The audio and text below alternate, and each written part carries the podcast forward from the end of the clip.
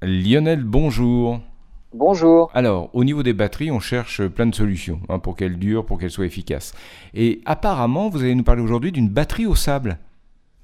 Et oui, en fait, ça vient d'ingénieurs, de, plusieurs ingénieurs finlandais qui ont réalisé l'expérience utiliser du sable pour stocker l'énergie éolienne et solaire en été sous forme de chaleur pour la restituer ensuite en hiver. La batterie ressemble à un grand silo, en fait, de 4 mètres de diamètre, 7 mètres de haut, rempli de 100 tonnes de sable de construction. Lorsque la production d'énergie est surabondante en été, le surplus est utilisé pour chauffer le sable jusqu'à 500 degrés. Et le sable peut conserver la chaleur pendant plusieurs mois, jusqu'à l'hiver.